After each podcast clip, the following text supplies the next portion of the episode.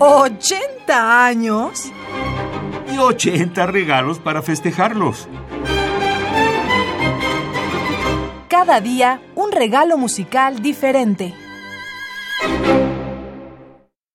Lágrime di San Pietro, compuesta hacia 1594, Las Lágrimas de San Pedro, obra póstuma de Orlando di Lasso, está compuesta sobre el texto del poeta italiano Luigi Tanzillo.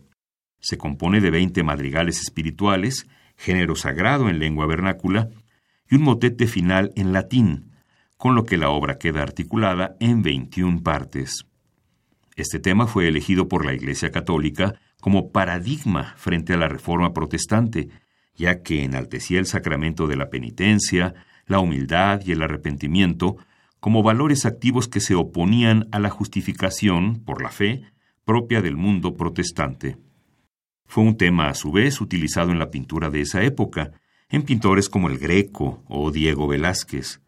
La importancia del texto como inspirador de la obra se revela en la riqueza con que la música se va articulando según la palabra. Cada momento del texto, según sea narrativo, doloroso o apremiante, tiene un reflejo en la textura musical. Les ofreceremos enseguida del compositor Orlando Di Lasso, nacido en Bélgica en 1532, fallecido en 1594, siete primeros madrigales a siete voces de Las Lágrimas de San Pedro, del año 1594. Interpreta Studio de Musique Ancienne de Montréal, Ensamble de Música Antigua. Dirige Christopher Jackson.